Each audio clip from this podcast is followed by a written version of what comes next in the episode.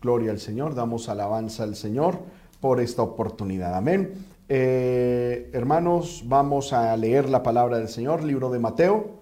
Amén. Eh, capítulo 9, eh, capítulo 6, verso 9, que es el texto central donde nos estamos apoyando para esto. Vosotros pues oraréis así. Padre nuestro que estás en los cielos, santificado sea tu nombre. Venga tu reino, hágase tu voluntad como en el cielo, así también en la tierra. El pan nuestro de cada día, dánoslo hoy, y perdona nuestras deudas, como también nosotros perdonamos a nuestros deudores. Y no nos metas en tentación, mas líbranos del mal, porque tuyo es el reino, el poder y la gloria por todos los siglos. Amén. Amén, gloria al nombre del Señor. Bueno, estamos hermanos estudiando sobre el matrimonio fundamentados en esta hermosa oración que elevara al cielo nuestro Señor Jesucristo, eh, conocida como el Padre nuestro.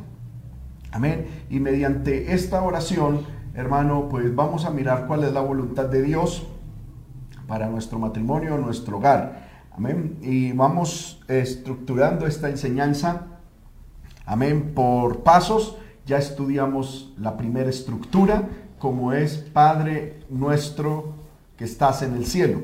Amén. Estamos estudiando en este momento la segunda estructura. Eh, santificado sea tu nombre. Gloria al nombre del Señor. Y con esta frase pues ya llevamos dos enseñanzas y vamos a manera de resumen a presentar eh, para nuestro matrimonio qué significa Padre santificado sea tu nombre en nuestro matrimonio. Al estudiar el término santificado sea tu nombre, pues eh, empezamos a mirar, gloria al nombre de Cristo, que, amén, eh, el, amén, eh, tiene tres significados que lo vimos, gloria al nombre del Señor. Amén, amén. Amén, que es, primero, santificado sea tu nombre, es una ofrenda, aceptar, santificado sea tu nombre y pedir que Dios sea santificado en nuestro matrimonio, es decirle, Señor, nosotros queremos que nuestro matrimonio sea una ofrenda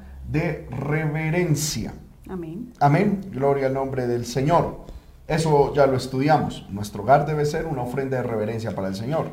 También debe, cuando decimos y oramos que el nombre del Señor sea santificado en nuestro matrimonio, estamos diciendo que nuestro matrimonio debe ser un altar de adoración. Gloria al nombre de Cristo. Amén. Estamos intentando, hermanos, recuperar el color normal. Amén. Ese trapito hay que quitarlo. Gloria al nombre del Señor. Amén. Yo creo que ahí nos vemos un poquito mejor, que así se configuró al inicio. Amén. Bueno, no sabemos si se mejoró o se empeoró, pero, amén. Son cosas, hermano, que pasan en vivo. En este momento estamos en vivo transmitiendo desde la Iglesia del Movimiento Misionero Mundial, siendo hoy 6 de agosto del 2020. Se nos fue este año. Y un mes muy bonito, por cierto. Ay, poder de Dios, Señor amado.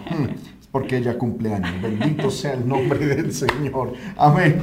Es verdad, muy hermoso. Amén. Eh, eh, muchas personas que amamos, entre ellas mi amada esposa y mi mamá cumplen este año, mi abuela también cumple este año, uy, mis tres mujeres cumplen este año, este mes, gloria al Señor, amén, bendito sea el Señor. Bueno, hermanos, entonces ya estudiamos. Cuando oramos al Señor, santificado sea tu nombre en nuestro matrimonio, estamos diciendo, Señor, queremos que nuestro matrimonio sea una ofrenda de reverencia. Segundo, que sea un lugar de adoración. Y hoy tenemos, hermano, un punto muy sensible, muy tremendo y pedimos al Señor que Dios nos ayude a desarrollarlo con la seriedad, con la reverencia, con el respeto, con la fidelidad a la palabra del Señor, pero al mismo tiempo con la claridad necesaria para que este punto, hermano, eh, quede claro en cada uno de nosotros. Cuando nosotros decimos, vuelvo y lo repito, Señor, santificado sea tu nombre en nuestro matrimonio. Estamos hablando primero de que nuestro matrimonio queremos sea un lugar de reverencia o una ofrenda de reverencia. Segundo, un lugar de adoración. Y tercero, estamos hablando de que queremos de que nuestro matrimonio sea un altar de pureza y santidad a Dios. Tremendo. Amén. Amén. Un altar de pureza, de santidad a Dios. A Dios. Bendito Amén, sea el nombre del Señor. Hermanos míos, eh, nosotros tenemos que entender, déjeme yo aquí cuadro esto, tenemos que entender, hermano, de que cuando nosotros oramos y decimos, Señor, santificado sea tu nombre, no solamente estamos hablando de que nuestro hogar debe ser, vuelvo y repito, una ofrenda de reverencia, un lugar de adoración, sino que tiene que ser un altar Amén, amén. de continua santidad. Si nosotros como cristianos queremos tener un matrimonio victorioso, bendecido, si queremos que la presencia de Dios esté en nuestro matrimonio, si queremos que nuestro matrimonio sea un pedacito de cielo, nuestro matrimonio tiene que vivir en santidad. Amén, amén. Amén. Tenemos que vivir en rectitud. Tenemos que, hermano, tener una vida mm, personal, como lo vamos a ver ahorita, y en pareja, amén, en santidad delante del Señor. Tenemos para este, para este punto que, que es nuestro matrimonio un altar de pureza y de santidad, tenemos dos citas básicas. Amén. Amén. Vamos a, a hablar de muchas citas, de muchas cosas. Y la primera cita, amén, eh, la tenemos en primera de Tesalonicenses, capítulo 4, versículo 2 al 2, al, Al ocho. amén, al 8. Vamos a leer la palabra del Señor. Invito a mi esposa que por favor nos acompañe o nos dirija más bien en esta lectura. Amén. Leamos desde el versículo 2. Porque ya sabéis qué instrucciones os dimos por el Señor Jesús. Pues la voluntad de Dios es vuestra santificación, Amén. que os apartéis de fornicación, que cada uno de vosotros sepa tener su propia esposa en santidad y honor, no en pasiones de concupiscencia, como los gentiles que no conocen a Dios. Que ninguno agravie ni engañe en nada a su hermano, porque el Señor es vengador de todo esto, como ya os hemos dicho y testificado. Amén. Versículo, leamos el 7. Amén. Pues no nos ha llamado Dios a inmundicia, sino a santificación. Amén. Gloria al Señor. Y mire el versículo 8, podemos incluirlo.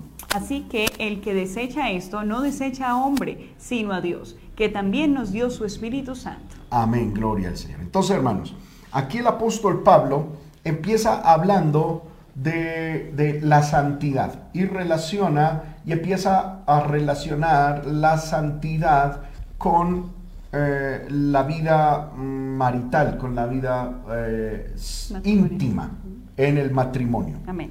Amén. Si nosotros oramos a Dios diciendo, Señor, santificado sea tu nombre, tenemos que entender, hermano, de que la santidad en nuestro matrimonio comienza con la santidad sexual. Amén, amén. Amén. Y de eso vamos a tratar esta enseñanza con la ayuda del Señor. Alabado sea el Señor. Pablo empieza diciendo, ya sabéis qué instrucciones Os dimos. os dimos Por por el Señor Jesús. el Señor Jesús. Pablo a los hermanos en Tesalónica ya les había enseñado sobre esto. Les había enseñado sobre la santidad que debe haber en el matrimonio. Les había enseñado sobre la santidad en el área sexual, en el área íntima dentro del matrimonio. Y Pablo dice, esas enseñanzas que les dimos, se las dimos por el Señor Jesús. Son instrucciones que vienen del Señor Jesús. Amén. Hermanos y amor mío, cuando nosotros eh, estudiamos el área de la sexualidad desde el punto de vista cristiano, encontramos una cantidad de consejeros eh, con una diversidad de opiniones. Amén. Y unos dicen esto sí, aquello no, esto más o menos, esto no sé, y, y- y lo que uno dice, el- lo que un consejero dice que sí, el otro consejero dice que no, y lo que este dice que no, se levantan un poco que dice que sí, y, y esto se ha vuelto una terrible confusión para el pueblo del Señor. Y quiero decirles que el Señor ya ha dado instrucciones acerca de esta área, de la santidad en la sexualidad del matrimonio. Porque esto no significa, hermanos míos, que porque ya estamos casados, se permite todo y de todo. Sí, amén. Amén. Amén, amén. De eso hablábamos ahorita cuando estábamos estudiando el mensaje. No porque se esté casado, una persona puede decir, entonces tengo total libertad. No. Ya porque estoy casado, entonces a hacer y a deshacer. No. Hay santidad en el matrimonio y el nombre de Dios debe ser santificado en el matrimonio, iniciando en el área sexual, en el área íntima del matrimonio. Y, esta- y lo estamos mirando. Y Pablo está hablando de eso. Pablo está hablando de santidad y de relaciones sexuales dentro del matrimonio. Eh, y es lo que vamos a mirar. Y Pablo empieza diciendo, estos son instrucciones que ya os di. Amén. Y son instrucciones del Señor. Amén. Yo lo digo con mucho respeto. Me importa y nos importa cinco lo que el psicólogo tal opine. Nos importa El coach de vida. Ok, poco lo que el coach matrimonial, el terapeuta matrimonial opine. Esto que vamos a estudiar son instrucciones del Señor. Amén, amén. Amén. Me hubiera gustado de pronto hasta tener un tablerito para ver escrito y, y que quedara un poquito claro, pero que el Señor nos ayude a, a tenerlo así, a explicarlo de esta manera. Dice, instrucciones que os dimos por el Señor. Pues la voluntad de Dios es que Vuestra santificación. vuestra santificación. Versículo 3. Amén. ¿Cuál es la voluntad de Dios? La voluntad de Dios es la santidad. La santidad de nosotros hacia Él, de nosotros entre nosotros, y que a través de nuestra santidad su nombre sea santificado. Entonces, la voluntad de Dios, hermanos míos, en todas las áreas del ser humano, ¿cuál es? La santificación. por encima de. Santificación. Amén. Santificación. La palabra santificación, eh, lo hemos estudiado, viene de una palabra griega. Es hag, hagiasmos. O Hagiasmos. hagiasmos, con tilde en, en la O. Hagiasmos. Y para, es, es una palabra muy profunda dentro del idioma bíblico y dentro del concepto bíblico. Pero para resumirla, podemos decir que hagiamos, de donde se traduce la palabra santificación, significa separado de y consagrado a. Hay gente que piensa que la santidad es simplemente estar consagrado a Dios. Entonces hay gente que se consagra a Dios sin apartarse del pecado. Y hay otros que se apartan del pecado pero no se consagran a Dios. Amén. Y no hay una santidad completa. Ahora, la santidad debe ser completa en todo nuestro ser. Me gustaría que mi esposa nos leyera Primera de Tesalonicenses capítulo eh, 5 versículo 23, creo que es. Amén, gloria sea al Señor. Dice, y el mismo Dios de paz os santifique por completo. Os santifique, amén. Por completo. Mire que es una cuestión, una santidad completa. Amén. Y todo vuestro ser, espíritu, alma y cuerpo sean guardados irreprensiblemente para la venida de nuestro Señor Amén. Jesucristo. Entonces, primero, habla de varios conceptos. Primero, santidad completa. Santidad en todo el ser, que incluye espíritu, Alma. alma y cuerpo. Amén. Amén. Yo debo en mi matrimonio santificar el nombre de Dios con mi santidad en mi cuerpo.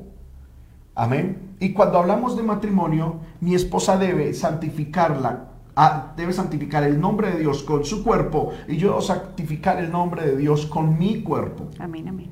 Y por eso hay- hoy vamos a hablar de la santidad y el área sexual dentro del matrimonio. Cuando la Biblia dice que la voluntad de Dios es nuestra santificación, obviamente incluye el matrimonio. La voluntad de Dios, hermanos míos, para el matrimonio es todo aquello que nazca de la santidad. Amén. Amén. Dios es un Dios santo, lo enseña la palabra de Dios, ¿verdad? Dios es un Dios santo, Dios es un Dios que ni siquiera, que, que- que decir que Dios es santo en sí mismo es una, ¿cómo lo diría yo? Es como una, un atropello, porque la Biblia no nos enseña que Dios es santo, la Biblia dice que Dios es tres veces santo, santo, santo, santo, y esto nos habla de la profundidad de la santidad de Dios. Entonces, todo lo que nazca de la santidad es la voluntad de Dios. Y todo lo que produzca o aumente nuestra santidad es la voluntad de Dios. Amén. Amén, así es. Aleluya. Y Dios quiere esa santidad tanto a nivel individual como En pareja. en pareja. Amén. Amén. Entonces, hermanos míos, cuando nosotros oramos al Señor y cuando debemos orar, Padre, santifica tu nombre en medio de mi matrimonio.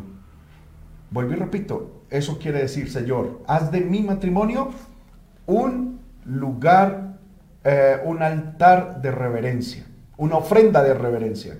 Segundo, haz de mi matrimonio un altar de adoración.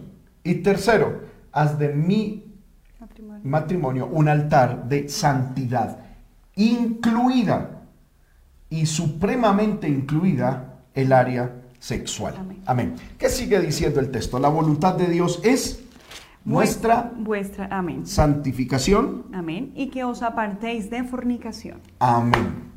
Amén. Eh, me llama la atención algo y es que el apóstol dice la voluntad de Dios es vuestra santificación y empieza a enumerar Hay dos conceptos importantes Ajá. Apartéis, de apartar, y Ok. fornicación. Pero, pero quiero que miremos algo. Dice, pues la voluntad de Dios es vuestra santificación. Y empieza, la siguiente frase es, que os apartéis.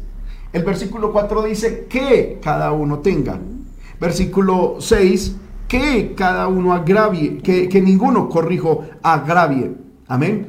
Es decir, la santificación incluye esas tres áreas esas tres facetas del ser humano.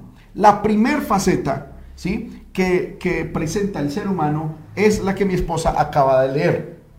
Que nos apartemos. De fornicación. Amén. ¿Qué podemos decir de esto de apartarnos de la fornicación? Amén. Cuán importante es entenderlo. Amén. Si estudiamos la palabra apartarse, amén, nos habla de separarse. Me gustaría que pronto tú nos hablaras un poquito de, de la raíz de esta palabra para entenderlo mejor. Amén. La palabra apartarse viene de una palabra griega apejoa, apejomai, apejomai, gloria al nombre del Señor, que significa restringirse a uno mismo, Amén. que significa abstenerse, que significa mantenerse alejado, ponerse límites. Entonces, cuando la Biblia dice, la voluntad de Dios es vuestra santificación, la primer forma de nosotros entrar en esa santidad que es la voluntad de Dios es apartándonos de fornicación. Me llama la atención esto. Esto es un verbo, una palabra que eh, nos habla de la, una decisión, de una actitud que yo tomo. Hay personas que dicen, eh, Señor, eh, aléjame del pecado. No, Dios no tiene por qué hacer tal Amén. cosa. Dios no tiene por qué, no, no está comprometido a alejarnos del pecado. Soy yo el que me debo de alejar del pecado. Soy yo el que debo restringirme el pecado. Soy yo el que debo abstenerme, mantenerme alejado, poner límites en mi vida. Es decir, que podemos decir que cuando se habla de apartarse, se habla de tomar un autocontrol Ajá. de uno mismo, Amén. de un sometimiento al Espíritu Santo. Así es, amén. Pablo dice que en el hogar, en el matrimonio, debemos de empezar que hay ciertas restricciones. Y eso es muy difícil para la mente de hoy en día, ¿no? Ajá. Porque se piensa que el salir de papá y mamá, de casa y papá y mamá, y casarme, tener mi propio hogar, me da libertad en todas las áreas. Ok. Aún más cuando ya se está en pareja, se siente Ajá. una libertad en el área sexual. Ajá. Pero la Biblia nos habla de un autocontrol. ok. Amén. Amén. Sí, amén. Es importante, como decíamos ahorita, nosotros pensábamos, eh, o el mundo piensa, el ser humano piensa, que porque ya está casado, entonces se permite de todo y que no hay límites, que porque ya se está casado. Pablo empieza a decir, no, hermanos míos, la voluntad del Señor es que ustedes se santifiquen. ¿Y cómo demuestran ustedes esa santidad? Primero, que os apartéis de fornicación. Y la palabra apartar, vuelvo y repito, esto habla de restringirse. Eh, y alguien dirá, pero ¿cómo es posible, hermano? ¿Significa que en el matrimonio tengo que restringirme? Sí. ¿Tenemos que abstenernos? Sí. Bueno, yo voy a empezar a hablar unas cositas un poquito sospechosas. Pido al Señor que me ayude. Amén, amén. Por ejemplo, yo sé que de pronto con esto que voy a decir alguna persona me va a atacar diciendo, eso es al Antiguo Testamento. Mm, yo sé que es el Antiguo Testamento y como tal para nosotros no es un mandamiento activo, pero de ahí tenemos que sacar un principio espiritual poderoso. Por ejemplo, la Biblia establece en el Antiguo Testamento que mientras la mujer esté en su periodo, no deben haber relaciones sexuales. Amén, amén. Vuelvo y repito, alguien me dirá, ese es el Antiguo Testamento. Bueno, tómelo como quiera. Yo encuentro que toda la palabra de Dios es inspirada y útil para enseñar, corregir, redarguir e instruir en justicia. Sí que el Antiguo Testamento no es eh, el manual de norma para nosotros de manera activa, pero ahí hay un principio poderoso. Dios con eso nos está diciendo, aún dentro del matrimonio, tienes que practicar el autocontrol, el someterte al Espíritu Santo, el que nos sometamos a Dios, el entender de que hay ciclos normales dentro del matrimonio. Si bien la Biblia dice no os neguéis el uno al otro, si bien la Biblia dice que que, eh, eh, en el matrimonio la única razón, así como para abstenerse de la intimidad, es la oración consentida de ambos, pero también hay otros punticos que uno tiene que abstenerse. Amén. Muy bien. Esto habla, hermano, de que la santificación, amén, del matrimonio comienza con mi santificación personal. Amén. Y es que un autocontrol se puede llevar a cabo cuando hay dominio del Espíritu Santo. Amén. Cuando me someto al Espíritu Santo. Así es. Amén para yo tener comunión con el Espíritu Santo, debo tener una vida de santidad a Dios.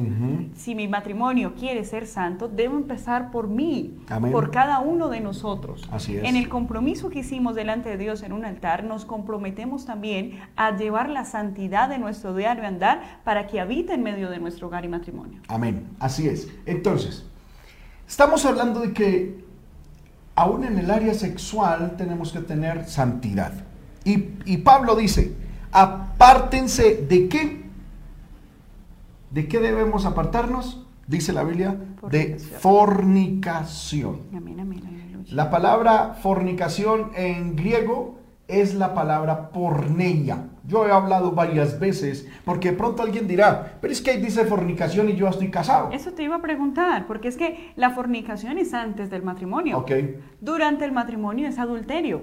Que es la diferencia. Entonces, ¿por qué se dice fornicación? Ok. Entonces mi pregunta es, ¿será que alguien casado puede fornicar? ¿Será que alguien soltero puede adulterar? A la luz de la palabra, sí. Vamos a mirar que sí. Vamos a mirar que sí. Amén. La palabra fornicación, vuelvo y repito, aquí viene de la palabra griega porneia. La palabra porneia, a su vez, viene de una raíz griega que es pornos.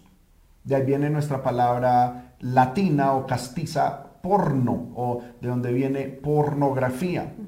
Y la palabra porno en su, en su significado más básico y elemental, significa vender, intercambiar.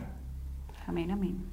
Toda venta espiritual, todo intercambio espiritual, toda negociación espiritual en la cual se venda algo de valor por algo que no tiene valor, se llama porneia. Se aplica no solamente al área sexual. La Biblia nos habla, por ejemplo, hablando de Esaú cuando cambió su primogenitura por un plato de lentejas, en el libro, si no me falla la memoria, de Hebreos capítulo 13, verso 16, 12, 12, 16, dice, no se ha hallado entre vosotros algún profano y fornicario como Esaú. Cuando, la, cuando miramos la Biblia no habla pues que Esaú haya cometido una fornicación sexual. Pero ¿qué hizo Esaú? Cambió su primogenitura por un plato de lentejas. Amén. Porque porno, porneia eh, eh, o, pornos, que significa fornicario, también significa venta, vender. Ah, de ahí también viene la palabra prostituto o prostituta, ramera. Gloria al nombre del Señor. Entonces, eh, una persona, estoy tomando que la palabra porno significa vender, y significa eh, y se aplica a todo aquello que vendemos, eh, eh, algo que es de valor por algo que no tiene valor, especialmente en el área espiritual. Por ejemplo, la Biblia habla, vuelvo y repito, de Esaú, amén, que, que lo llamó fornicario porque cambió su primogenitura por un plato de lentejas. La Biblia también habla de Israel como fornicario. Amén. ¿Por qué? Porque se fue tras dioses ajenos. Entonces hay, por, eh, hay porneia espiritual, hay fornicación espiritual. Pero la más grande aplicación de la palabra porno o porno, de donde viene porneia, eh, eh, de donde se traduce fornicación en nuestro idioma, se refiere al acto sexual prohibido por el Señor y abarca todo tipo de pecado sexual. ¿Sí? Eh, todo pecado sexual, la Biblia lo incluye dentro de un término porneia. Amén. Eh, porque todo pecado sexual, en todo pecado sexual hay una venta, hay una negociación. Se cambia la pureza de la persona, la presencia de Dios, la dignidad de la persona por unos momentos de placer carnal. En todo pecado sexual hay porneia. Ahora, porneia incluye prostitución, que es vender el cuerpo, vender, eh, sí, el cuerpo por dinero, vender placer por dinero. Hoy en día hay una prostitución más tonta. La gente se vende por nada.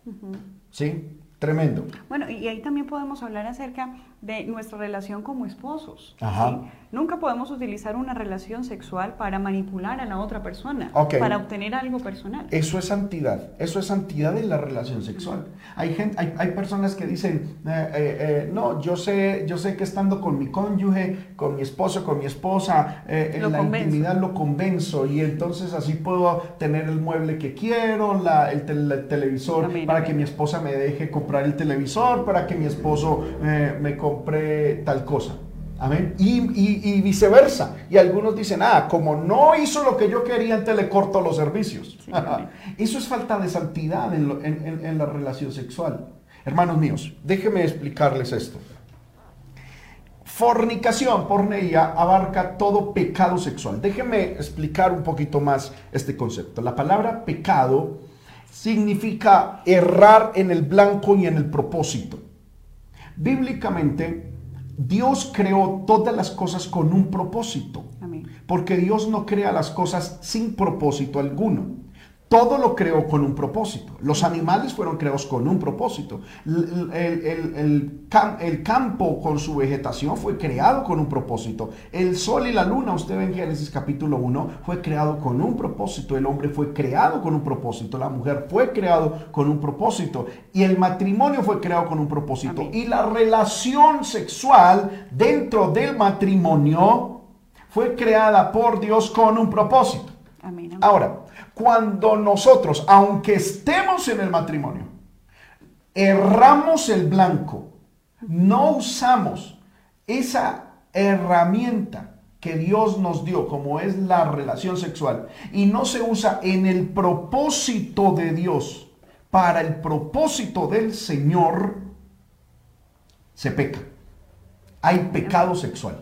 Estamos hablando, primero, de prostitución. ¿Qué otro pecado incluye la, la, eh, porneia o la fornicación, como la Biblia lo establece? Podríamos hablar también del adulterio. El adulterio. ¿Qué es el adulterio? Es la relación sexual por fuera del matrimonio con una persona que no es el cónyuge. Amén. Amén. La Biblia dice que el matrimonio es indisoluble. La Biblia dice que no hay divorcio para el Señor.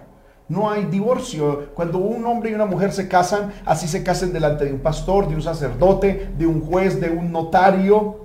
Así se casen frente a un, eh, a un jefe de una tribu indígena. Apenas se hayan casado frente a una autoridad y hayan consumado. Amén ese, ese matrimonio, mediante la relación íntima, ese matrimonio quedó sellado y aprobado por Dios. Amén, así y es hasta que la muerte lo separe. Amén, amén. Amén. Entonces, cuando un hombre o una mujer tiene relaciones sexuales con otra persona que no es su cónyuge, mientras el cónyuge viva, eso se llama adulterio. Alguien dirá, hermano, pero es que yo ya me casé, yo ya me casé y yo ya me separé y legalmente me divorcié. Para Dios, el tal divorcio no existe. Si por alguna razón dura, triste, tuviste que separarte de tu cónyuge, la Biblia dice que puedes separarte. Pero la Biblia dice, quédese sin casar. ¿Por qué? Porque mientras el cónyuge tuyo, sea tu esposo o tu esposa, dependiendo quien sea que nos esté viendo, mientras tu cónyuge viva, tú estás sujeto o sujeta a tu cónyuge por la ley mientras él viva. Miramos, quiero que leamos por favor, libro de Romanos capítulo 7, eh, versículos 2 y 3. Amén. libro de Romanos capítulo... Eh, 7, versículos 2 y 3. Amén. Porque la mujer casada está sujeta por la ley al marido mientras éste vive. Pero si el marido muere, ella queda libre de la ley del marido. Así que si en vida del marido se uniere a otro varón, será llamada adúltera. Pero si su marido muriere, es libre de esa ley. De tal manera que si se uniere a otro marido, no será adúltera. Amén. Mira, ahí está claro.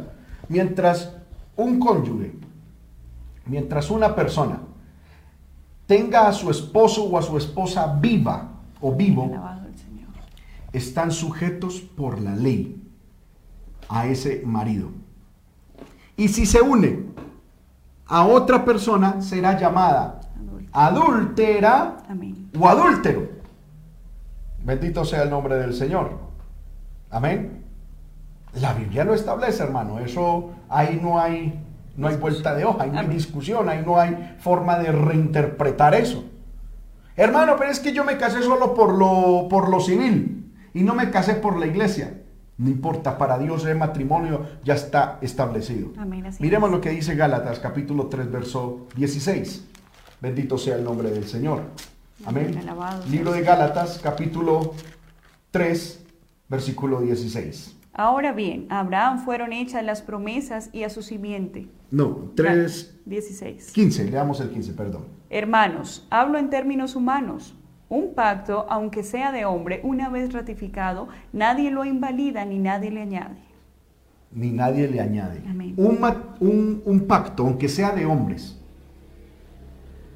una vez ratificado, nadie le quita, nadie le añade.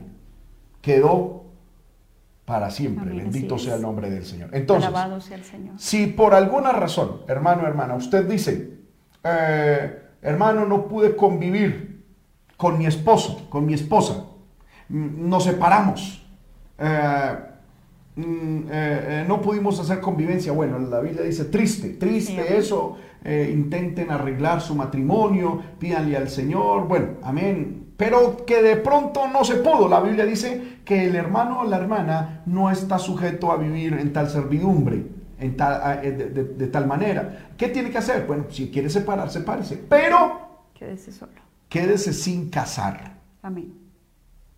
Amén. Hasta que su esposo o su esposa muera. Y si usted en vida de su esposo o su esposa se une a otra persona, usted será llamado adúltero o será llamada adúltera. Amén. Amén, así es. Ahora, si usted conviviendo con una persona, usted es infiel a esa persona, también es adulterio. Amén. Y ahora les preguntábamos algo. También, también hay que, que aclarar ahí, porque es que no solamente es, tiene que ser un adulterio como tal consumado, también en Ah, el corazón. Es para allá iba. Amén. Hay varias formas de adulterar. Por ejemplo, la Biblia dice que quien codicia a alguien en su corazón Corazón. no necesariamente tiene que estar acostado con esa persona en la cama haciendo el acto, sino con desearla en el corazón. Ya adulteró. Amén. Uno adultera y puede adulterar en el corazón.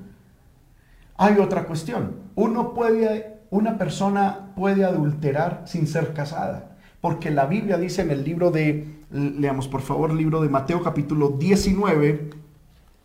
Gloria al poderoso nombre de nuestro Dios. Amén.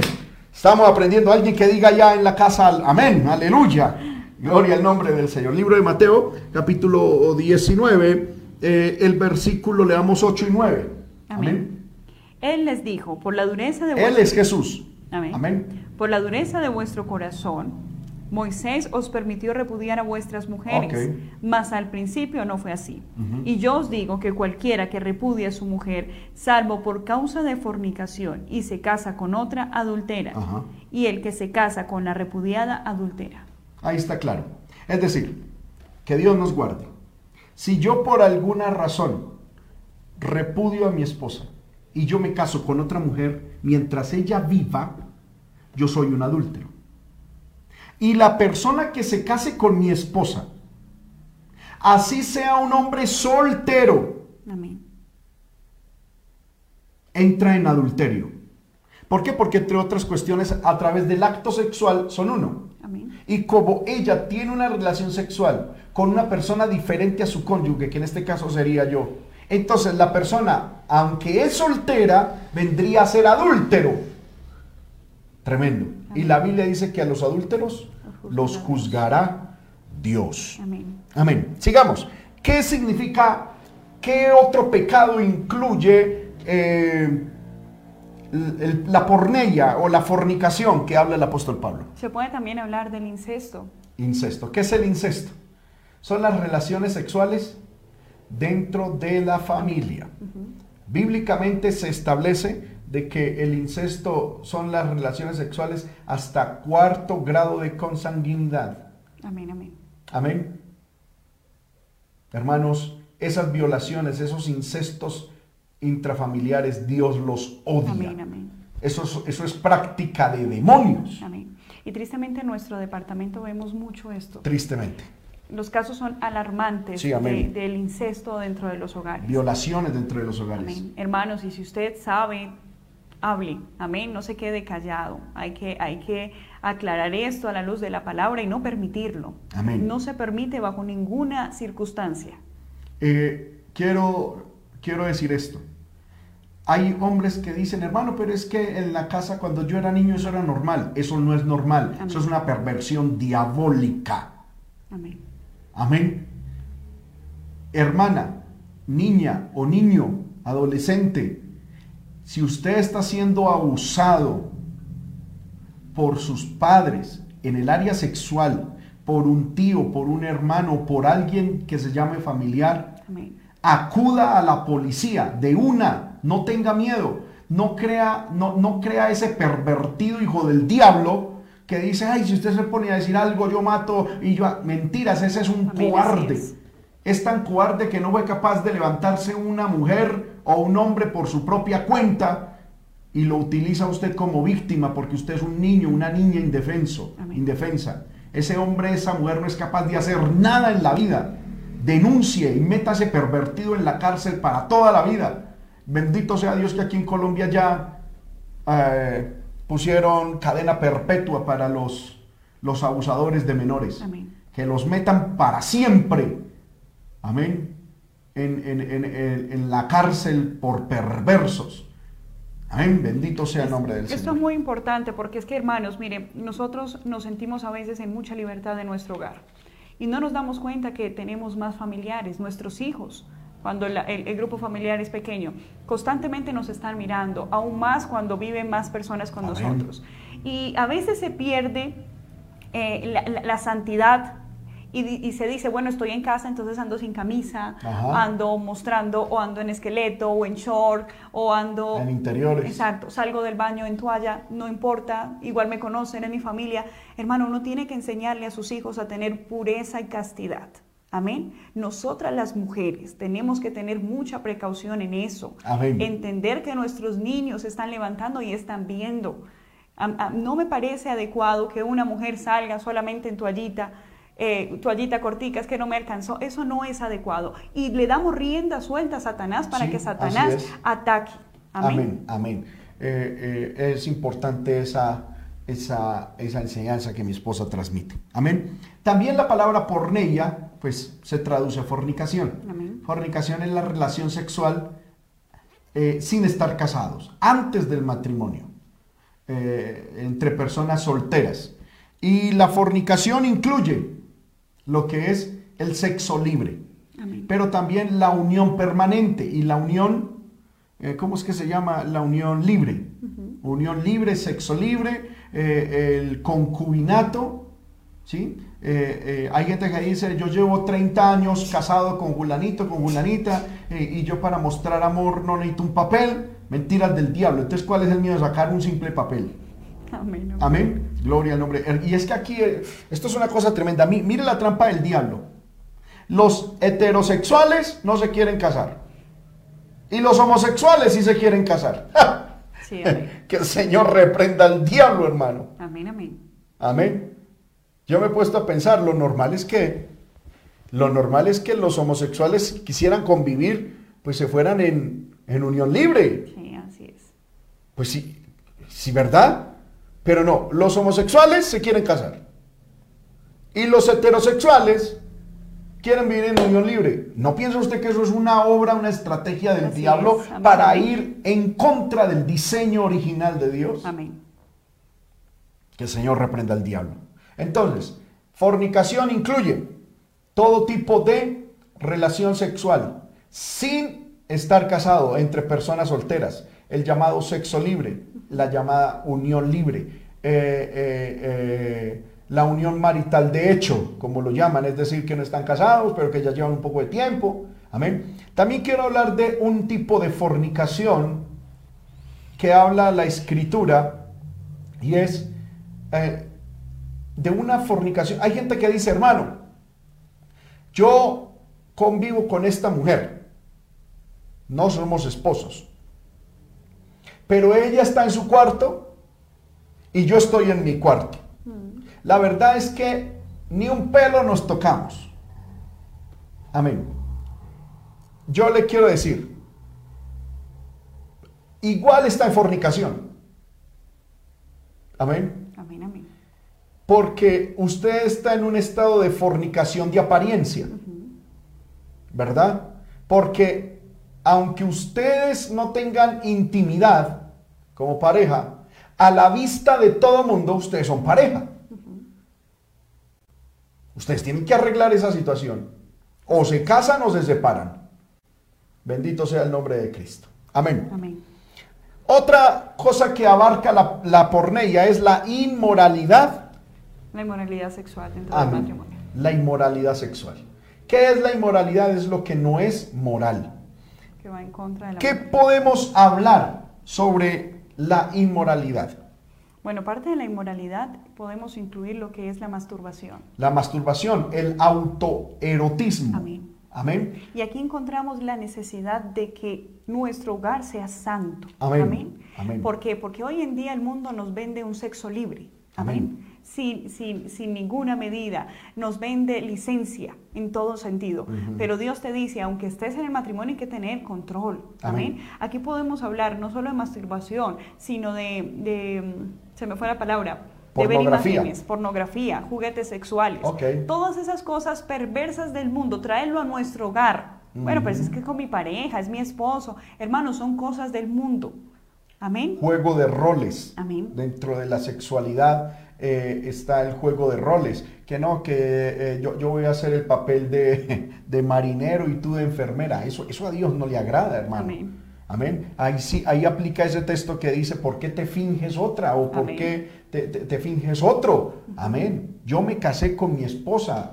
Amén, punto. Así es. No, ella no tiene que, que- que fingir ser eh, eh, doctora, eh, policía, chef. No, es mi esposa. Amén. Bendito sea el nombre del Señor. Y eso es mantener pureza. Amén. No es que, tristemente, lo hemos escuchado mucho. Sí, así es. eh, mujeres que vienen a, a- consejería y nos dicen, hermanos, yo me siento abusada, me siento prostituida en mi hogar con mi esposo, porque mi esposo siente que ve algo por algún lado y quiere que también lo traigamos a nuestra casa. Y quiere que yo sea otra persona Amén. que haga como, amén. E- Esto de inmoralidad, hermano, es una cosa tremenda y se está viviendo en muchos hogares y aún Así cristianos. ¿sí? Donde, donde la gente, ha- ha- hay hombres, hermano, que todavía no han permitido nuevo nacimiento en esa área. Amén. Y mujeres también. Y entonces hombres que tuvieron experiencias sexuales antes de la vida matrimonial. Y porque como cuando estaban en el mundo hacían y deshacían, quieren venir a practicar esas inmundicias ahora que están en un hogar santo. Y luego dicen, pero ¿por qué será que el diablo se mete? ¿Por Sí, qué será que hay... ta-?" Hermano, revise su santidad en el área sexual. Hay inmoralidades, pornografía. La pornografía Dios no la aprueba. Amén. De hecho, la Biblia nos dice en el libro de Ezequiel que una de las razones por las cuales la gloria de Dios se fue del templo en el tiempo de Ezequiel fue porque la gente tenía pintadas en sus paredes las mujeres, las amantes y los amantes con las que ellos adulteraban y fornicaban. Hay jóvenes hermanos, ay, que es que yo tengo el afiche del actor tal, que es que yo tengo el afiche de la actriz tal. No, hoy en día los cuadernos. Los cuadernos, Sí. fotos en celulares. Celular, sí. Eso es pornografía. Amén. Eso es adulterio visual. Eso es adulterio para el casado y fornicación para el, para el soltero. Amén. Porque es codicial en el corazón. Hermano, hoy en día la pornografía está a distancia de un clip. Amén. es. Jóvenes y adolescentes que me escuchan, escuchen la palabra de Dios. Pablo le dijo a Timoteo, consérvate puro. Amén, amén. Poder en la sangre de Cristo, aleluya. No contaminen sus ojos con eso. Consérvense puros. Amén. Amén. Hay pornografía visual, pero hay pornografía también en la música. Hoy vemos, hermano, el reggaetón es una pornografía eh, sonora, auditiva. Y es que tristemente antes se tenía más vergüenza porque para acudir a una pornografía había que poner la cara, ir a alquilar alguna película o de pronto comprar Una una, revista. revista. Y había que poner la cara. Hoy en día en la intimidad de tu casa, En la privacidad de un cuarto. donde nadie te ve. Pero los ojos Amén. de Dios sí ven. Amén. Y los ojos del diablo también. Amén. Amén. Y entonces, hermanos, cuidado con la pornografía visual. Cuidado con la pornografía auditiva. Cuidado con la pornografía también en lectura. Porque hay libros, literatura Eróticos. pornográfica. ¿Cómo? Eróticos. erótica, hay literatura, escritos, escritos pornográficos, eróticos. Es un cristiano, no tiene por qué estar leyendo eso. Ahora, el diablo ha intentado disfrazar la pornografía, ¿no? Que es que esta es pornografía suave, estos son, artística. eh, eh, eh, ok, desnudos artísticos y esto ya es, ya es pornografía. No, hermano, desde los llamados desnudos artísticos para adelante es pornografía del diablo. Amén. Que el Señor lo reprenda. Así es. amén. Ponerse a mirar desnudos trae consecuencias. La Biblia nos habla de varios hombres de Dios que cayeron. Hay que evaluar mucho porque hoy en día eh, algo inocente, propagandas, Ajá, amén. amén. Van a, no sé, a publicitar unos ladrillos y tiene que aparecer una mujer desnuda. Sí, amén. Y la gente lo pasa desapercibido, hermano. El ataque a Satanás es ahí. Usted dice, voy a ver el noticiero. Pero mientras eh, está la emisión del noticiero en los comerciales, se puede presentar cuanta clase de imágenes que vienen a atacar la mente. Amén. Amén. Hay que saber que eso es. Amén. Que eso es pecado claramente. Lo mismo en las películas. Amén. Amén. No Me- pasarlo por alto. Amén. Me gustaría que los hermanos nos comentaran, amén, escribieran en los comentarios en las redes sociales, nos dijeran amén o ay, ay, ay, o si tienen alguna pregunta, Amén, amén, estamos dispuestos a servirles. Bueno, tiempo se nos ha ido. Inmoralidad, entonces hablamos de pornografía, hablamos de autoerotismo. Amén, hermanos míos, eso es del diablo y le abre puertas a Satanás. Bendito sea el nombre del Señor. Estamos hablando de pensamientos, de conversaciones, las llamadas líneas calientes. Eso es del diablo, eso es inmoralidad. Bendito sea el Señor. Pero también... ¿sí? Joven que no se ha casado, tenga cuidado con lo que habla por teléfono. Amén. No le dé rienda suelta. Mire, el Señor, el Señor es, es sabio en todo lo que hace. Amén. Dice la palabra del Señor, como mi esposo le decía, que Dios es santo. No es que sea un Dios anticuado, un Dios que diga, pero es que la monotonía en el matrimonio, no, hermanos. Cuando nosotros tenemos la santidad de Dios, usted debe después de tener intimidad con su esposo, poder arrodillarse delante del Señor. Amén. Con plena paz en su mente y en su corazón. Ahí usted va a saber si está haciendo las cosas bien. Así es. Usted puede tener la paz de Dios antes de iniciar su relación, saber que Dios está ahí.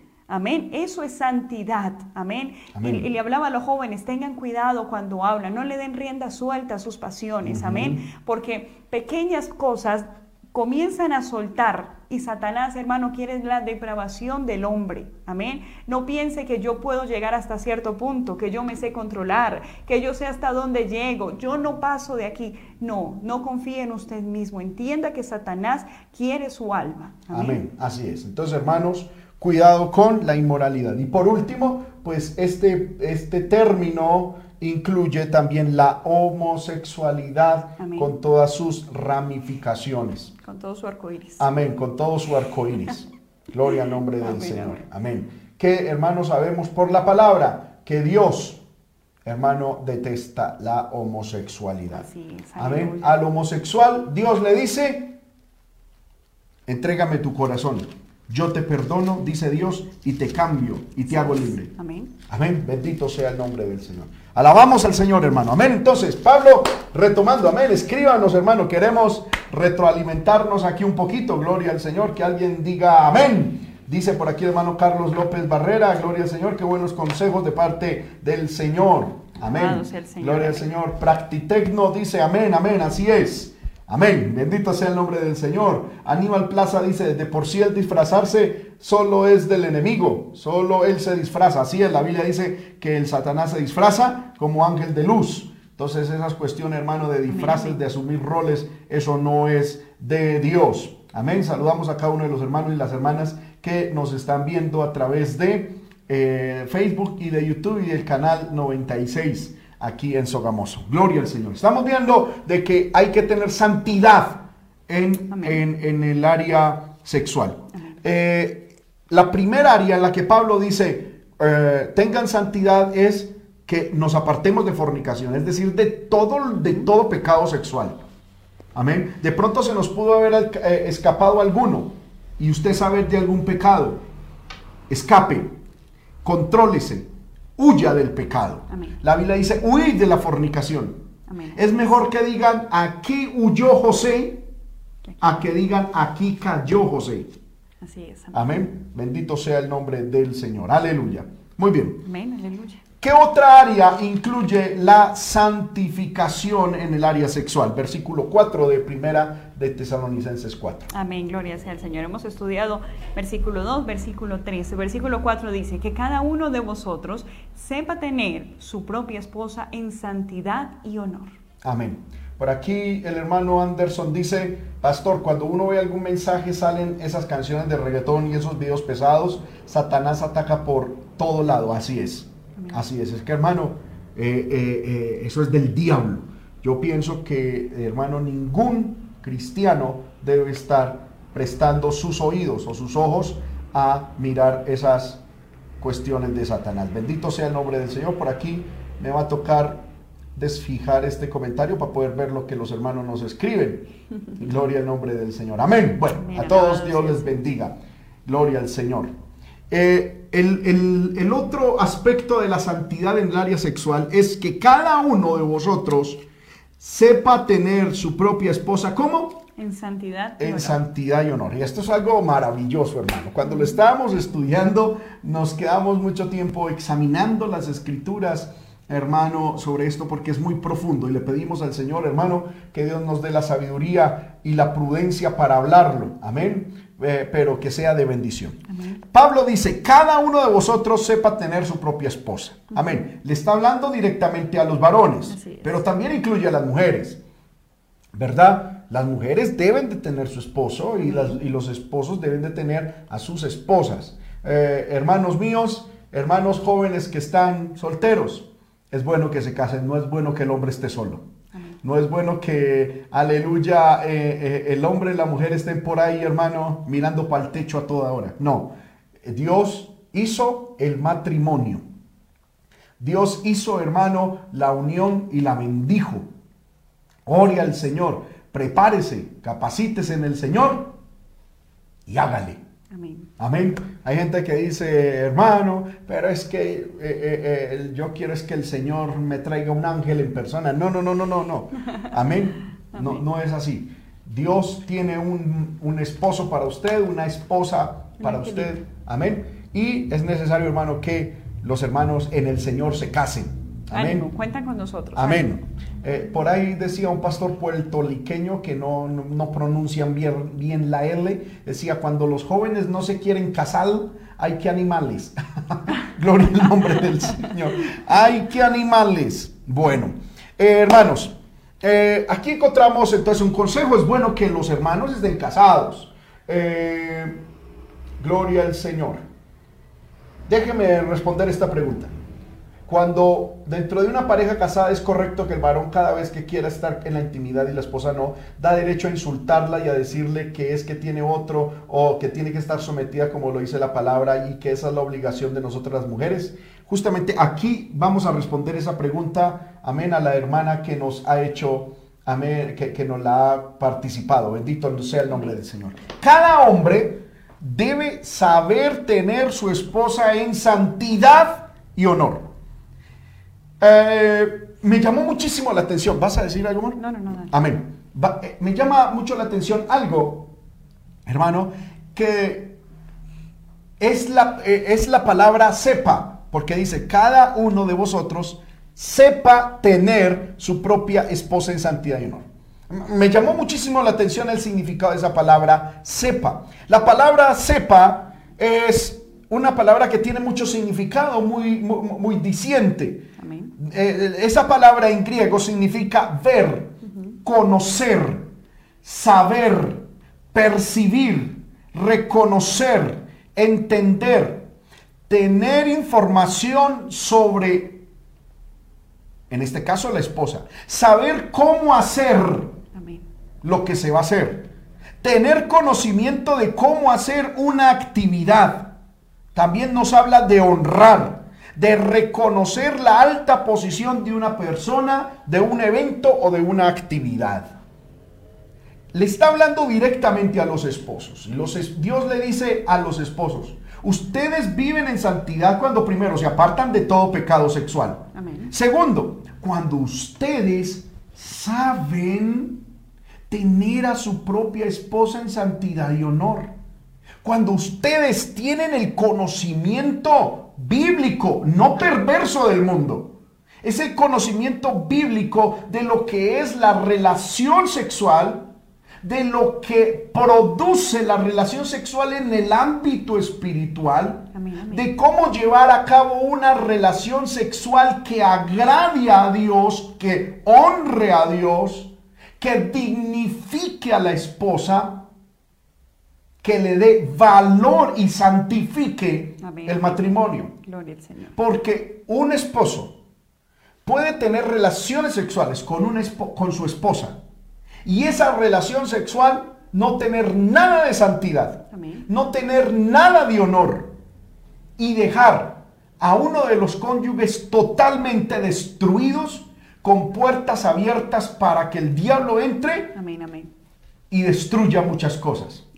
Mi esposa ahorita nos comentó, hemos tenido, hermano, mucha consejería de, mujeres que llegan diciendo, yo soy casada, pero yo me siento violada, me siento abusada.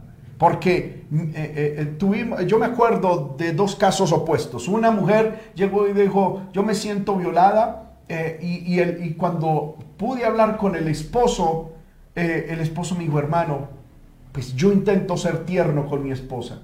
¿Qué pasó? Pues esta mujer eh, en su adolescencia fue abusada por un varón y entonces cuando el esposo pretendía acercársele, pues e, e, ella sentía ese terror, sentía, traumas, sí. eh, había unos traumas, unos dolores, unas heridas no sanadas, unos recuerdos que no habían sido eh, totalmente curados. Y cuando el esposo con ternura, con amor, quería acercársele, pues ella reaccionaba eh, eh, recordando lo que había pasado. Amén. Eh, eso ya es otra situación. Pero tuvimos eh, otra consejería de, alguien que decía que es que cuando mi esposo se acerca eh, eh, para tener intimidad, eh, yo me siento abusada, me siento sucia, termino como, como con ganas de pedirle a Dios perdón por lo que acabamos de hacer. Y cuando hablábamos de esto, es que ese hombre, aunque era cristiano, en su relación sexual era un pervertido en su adolescencia y juventud había visto pornografía hasta, hasta donde no más. Cometió pecado sin Dios en el corazón hasta donde no más. Y todavía ahora en Cristo y con una esposa hija de Dios en santidad, quería hacer lo mismo, quería hacerlo como, hermano, eh, eh, se hacían las cosas en el mundo. Vamos a mirar en es- Yo creo que esto nos va a dar para otra enseñanza, poder en el Señor, porque el tiempo ya se nos fue. Pero la Biblia dice, cada varón debe saber tener a su esposa. Amén. Saber, es este, sepa, sepa, e- es un verbo perfecto. Activo infinitivo. Cuando habla de, es- está hablando de que el esposo, la Biblia no está dando opción para que el esposo o la esposa se vayan descubriendo y mirando si sí o si no.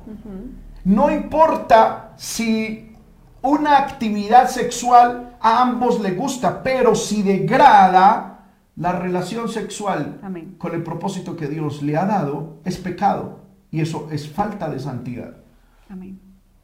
Bendito sea el nombre del Señor. Porque hay gente que dice, hermano, mientras los dos estén de acuerdo, que le hagan. Mentiras del diablo. Sí, amén. Amén. La relación sex- sexual debe promover una satisfacción a los dos. Amén. Si, si estudiamos aquí, aunque no era el propósito de esta enseñanza, podemos adelantar, la relación sexual bíblicamente tiene tres propósitos divinos. La primera, reproducción humana. Segundo, el disfrute mutuo, mutuo. Y tercero, la unidad espiritual. Bendito sea el nombre del Señor. Amén. Entonces, cuando una persona tiene, una pareja tiene eh, actos dentro de la intimidad que van en contra de esto, peca. Amén. Peca delante del Señor. Por eso los hombres debemos de tenerlo claro, tener el conocimiento perfecto, tener la información no del mundo, sino lo que dice la Biblia acerca de la relación sexual. Saber, tener la información sexual, eh, eh, eh, correcta sobre la sexualidad, saber cómo, cuándo y para qué tener relación sexual. Amén. De, reconocer la alta posición y el alto valor que significa de que una mujer, en este caso nuestras esposas, quieran estar con nosotros en intimidad. Amén. Porque cuando una mujer está con un varón, la esposa está con su esposo en intimidad, no solamente le entrega el cuerpo, le entrega el alma, le entrega el espíritu, le entrega la mente, le entrega todo el ser. La mujer no solamente en la intimidad, no solamente hay desnudez corporal, hay desnudez integral en el matrimonio. Y por eso la Biblia dice que nosotros los hombres tenemos que saber qué hacer con eso. Porque con esa vulnerabilidad matamos, asesinamos, herimos, rebajamos a nuestra esposa o la dignificamos. La levantamos, la honramos. Y ella va a entender, es que yo soy la esposa de Julanito de tal. Y se va a sentir honrada, se va a sentir con posición, se va a sentir con prestigio y no simplemente como el objeto de la satisfacción de los placeres y de las, de las inmundicias de su esposo. Amén. Así es. Alabado el Señor. Bendito sea el nombre del Señor. Amén. Entonces, Pablo dice, cada varón debe saber Y ese, y ese saber tiene que ser algo completo, perfecto. Amén. Usted tiene que saber, hermano, tiene que ir a las Sagradas Escrituras. Pero también, también la palabra nos muestra de voluntad. Amén. Se debe forzar por saberlo. Ok, es que yo tengo que ir a la escritura y, y, buscar en la palabra, Dios para qué permitió, Dios para qué creó eso, Dios para qué permitió y Dios para qué creó la sexualidad. Y tengo como hijo de Dios y como esposo y varón, sacerdote de un hogar, donde quiero que el nombre de Dios esté santificado, debo de buscar y tener el pleno conocimiento. Amén. Dios para qué creó la sexualidad dentro del matrimonio. Creo que tenemos una pregunta, ¿no? Amén. Hay una pregunta, dice, ¿será correcto que una pareja de viudos, que son personas de la tercera edad, se casen ya que sienten atracción el uno al otro o por su edad será incorrecto? Amén.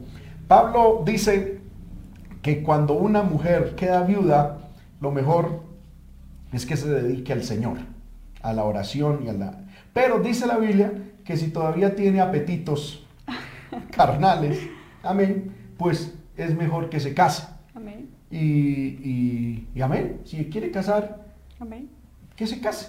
Lo mejor sería, es ya, ya vivió lo que tenía que vivir. Amén. Conságrese al Señor, eso lo dice la Biblia en, en, en de Timoteo. Eh, segunda o primera de Timoteo sobre las viudas. Y Pablo dice, eh, mejor que se dedique a la oración, a, dedicar su vida a la iglesia, amén, y bueno, y, y, sea fiel al Señor. Pero bueno, si de pronto por ahí todavía, amén, tiene apetitos, tiene, tiene, amén. Eh, no tiene más familia. Bueno, amén, sí. puede casarse, claro que puede casarse, amén. con tal dice la Biblia que sea en el Señor. Amén, amén. Amén, porque también por ahí, amén, si alguno se quiere casar es por plata con un inconverso, pues hermanos, está casando es con el mismo diablo.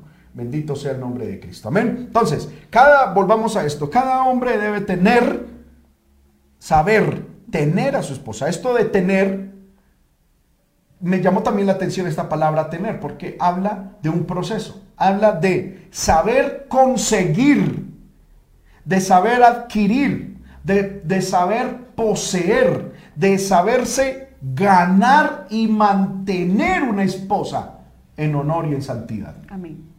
Amén. Porque hay hombres muy galanes para conseguir esposa, pero terriblemente malos para sostener una esposa. Así es. Amén. Gloria al poderoso nombre de Dios. Entonces, nosotros los hombres, Pablo dice, el hombre debe saber tener. Y esa palabra tener, vuelvo y repito, inicia desde el saber conseguir esposa hasta el saber mantener la esposa dentro del matrimonio. Tanto el conseguir esposa como el noviazgo, como el matrimonio en sí, debe el hombre mantener en altísima estima amén, amén. a su esposa. Alabado Bendito sea. sea el nombre del Señor. Decimos amén. Escriban Amén. amén. Gloria al nombre del Señor ahí, hermano, en el chat. Gloria al poderoso nombre de Dios. Amén. Ahora, me llama la atención algo, hermano. Esto está maravilloso. Les dije que quería tener por ahí un tablerito para escribirles, pero bueno, amén. La Biblia dice, vosotros sepa tener, cada uno de vosotros sepa tener a su esposa, Su propia esposa. su propia esposa. Este fue un punto, hermano, que nos tomó eh, un buen tiempo cuando estudiábamos la palabra del Señor, preparando el material para esta exposición. Cuando Pablo habla su propia esposa, está utilizando un término en griego que significa, se puede traducir de dos maneras. Cuando dice esposa, en el momento se me va el, el nombre del término, déjenme mirar si aquí lo encuentro rápido. Bendito sea el Señor. Pero ese término en griego se puede traducir como vaso o como cuerpo. Amén. Y entonces eh, mi esposa me decía, amor, ¿cómo es esto? Suena un poquito sospechoso, porque podríamos decir que cada uno de vosotros sepa tener su propio vaso. De hecho, hay versiones bíblicas que lo traducen de esa manera. Amén. Cada uno sepa tener su propio vaso. Y hay otros, otras versiones que la traducen, cada uno sepa tener su propio cuerpo. Y nuestra versión dice cada uno sepa tener su propia esposa. Hay contrariedad en esto en ningún área. Y les voy a decir en- a qué se refiere esto. Bendito sea el nombre del Señor. Cuando la Biblia dice, cada uno de vosotros sepa tener su propia esposa, bendito sea el nombre de Cristo. Ese, ese término, amén, esqueus, se puede traducir como vaso, en primer medida vaso, en primer lugar vaso, también se puede traducir cuerpo, entendiendo que el cuerpo es como un vaso, un recipiente, y, esposa. Eh, bendito sea el nombre del Señor. Entonces, que el Señor nos ayude a hablar esto con amor, con fidelidad, pero también con respeto. Pablo está diciendo de que la esposa, en cierto sentido, cumple el papel de vaso. Amén. Es la receptora del hombre. De hecho, pa- eh, después Pedro utiliza esa, esa misma analogía diciendo, vosotros maridos, andad con ella sabiamente, dándole honor a la mujer como a vaso más frágil. En estos días tenemos una amiga, ¿verdad? La cual es judía y te compartió algo que es, es algo maravilloso. Y decía, dentro del judaísmo, en el momento de que un matrimonio está buscando tener un hijo, eh, no se permite cualquier posición sexual. La mujer debe ser el vaso en el cual recibe la vida de Dios. Amén. Amén. Y Pablo dice, cada uno de vosotros sepa tener su vaso. Está hablando de la, de la mujer como ese instrumento que Dios ha dado, que recibe la vida. También se puede traducir cuerpo. Y, y Pablo dice, cada uno de vosotros sepa tener su cuerpo. Pero es que el punto es que mi cuerpo es ella, porque los dos somos uno. Amén. Por eso está perfectamente traducido en nuestras versiones esposa. Cada uno sepa tener su esposa. Amén. Amén. No tener la esposa del otro, es su propia esposa. Ella es mía, yo soy de ella. Y en el libro de Primera de Corintios, capítulo 7, bendito sea el nombre del Señor, miremos esto hasta dónde llega. Libro de Primera de Corintios, Capítulo 7. capítulo 7, el versículo, creo que es 3 o 4. Amén. Dice, el marido cumpla, versículo 3, el marido, ma- el marido cumpla con la mujer el deber conyugal Así es. y asimismo la mujer con el marido. Amén. Versículo 4. La Ajá. mujer no tiene potestad sobre su cuerpo, sobre su propio cuerpo, sino el marido.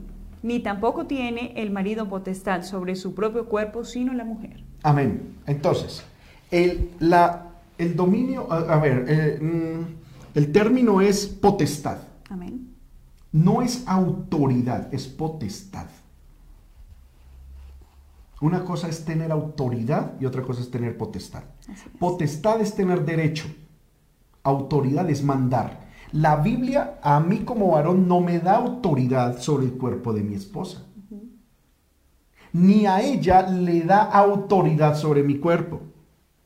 Nos da potestad. Potestad. Potestad es derecho. Bendito sea el nombre del Señor. Amén Amén. Alabado sea el Señor. es nos Dios en el matrimonio concede el derecho a la mujer sobre el cuerpo del hombre, le da derecho. Amén. Y el cuerpo de la, de- de la mujer le tiene derecho el varón, no autoridad. Amén. Amén. Porque eh, eh, eh, es- eso es un término ahí mal, mal, mal utilizado. Amén. Gloria al nombre del Señor. Si bien la potestad está hablando de, de- de- de tener control, no está hablando de un subyugamiento irracional. Está hablando es de tener el derecho, bendito sea el nombre del Señor, de poder usarlo, de poder contar con él. Amén. Amén. Bendito sea el nombre de Cristo. Entonces, la Biblia dice, cada uno de nosotros debemos de tener nuestra esposa en santidad y honor. Amén.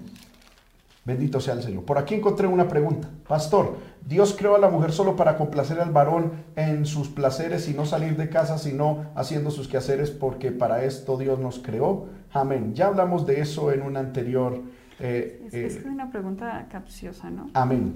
Es una pregunta un poquito capciosa, eh, pero la vamos a responder con amor y con, mucha, con mucho respeto. La Biblia establece que, como estábamos hablando, la mujer no fue hecha para complacer al varón, porque tanto el hombre como la mujer eh, se tienen que complacer mutuamente dentro del matrimonio. No estoy hablando de ningún tipo de relación por fuera de matrimonio, ya eso lo establecimos, es pecado. Dentro del matrimonio tiene que haber una complacencia mutua.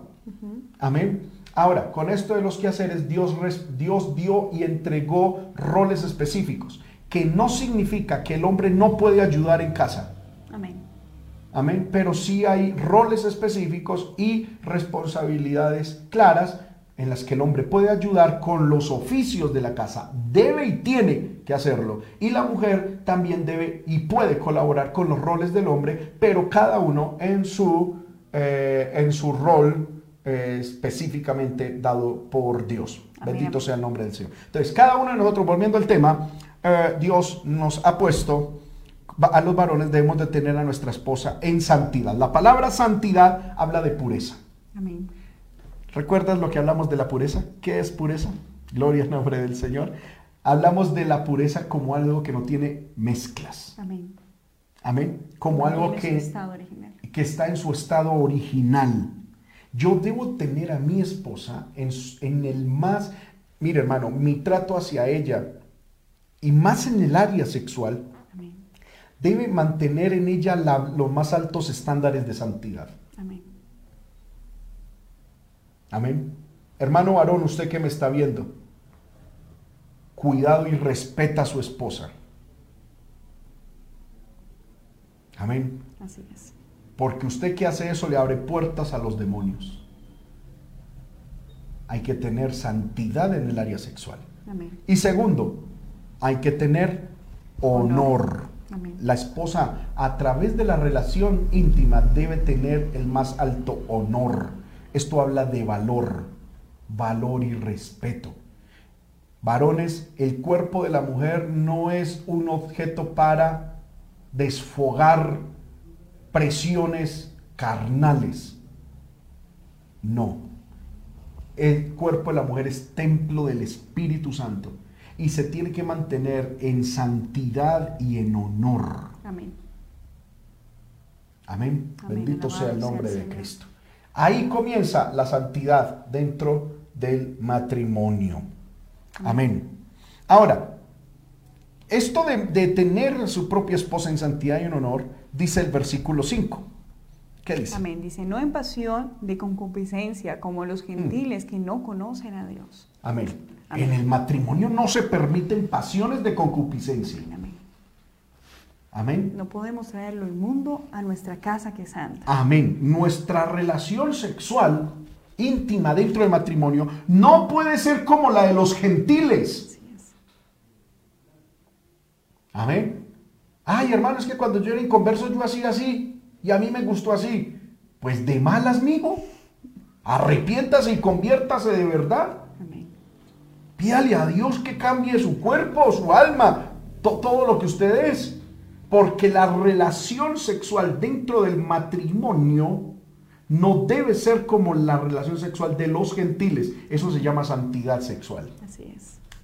Amén no es en para, para saciar pasiones de concupiscencias. Bendito sea el nombre del Señor. Amén. ¿Qué es la concupiscencia? La concupiscencia son los deseos eh, del ser humano. La Biblia dice que por la concupiscencia viene la tentación en el libro de Santiago. Y cuando los deseos de la concupiscencia son satisfechos, se da luz el pecado y el pecado siendo consumado da luz la muerte.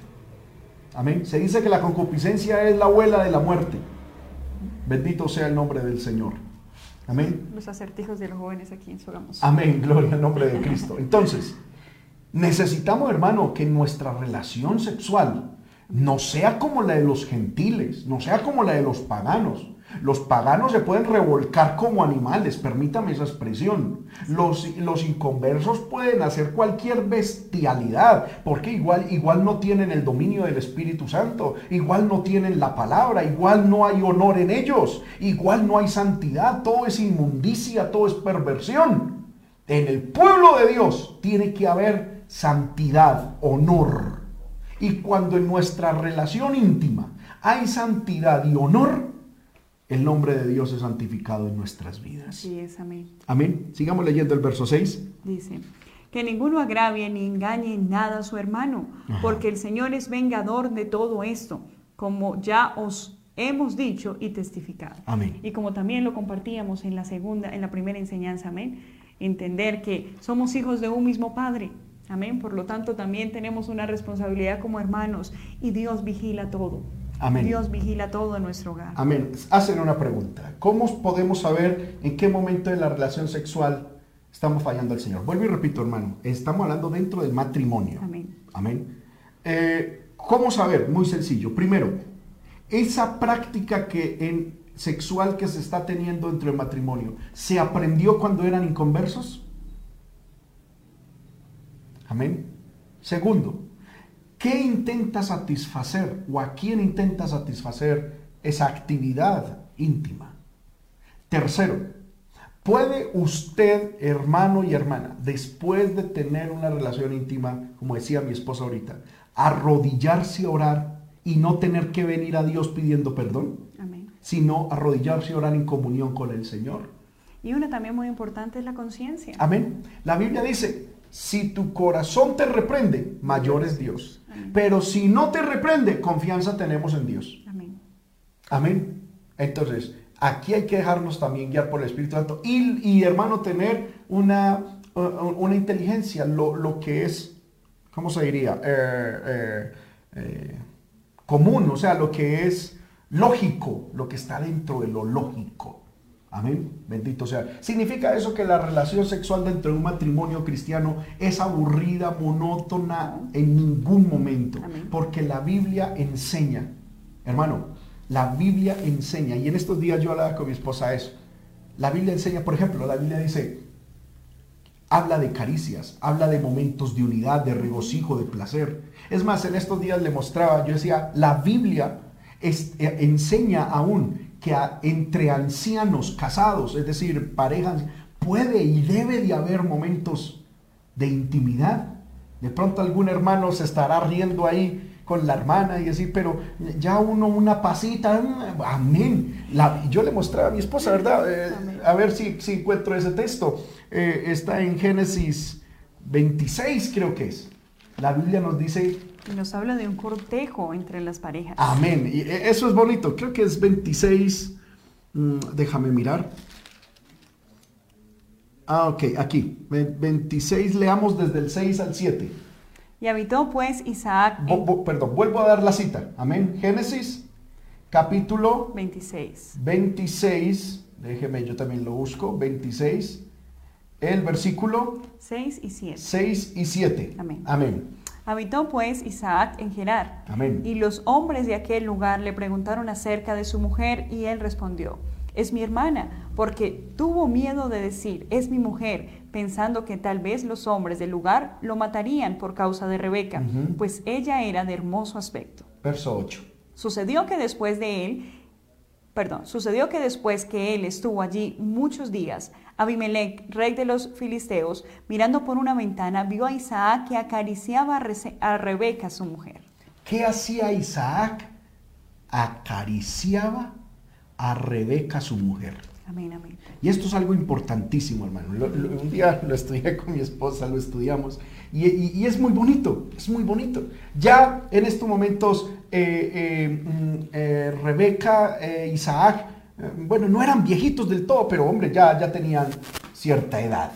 Y, la Biblia dice que Isaac acariciaba a Rebeca, su mujer.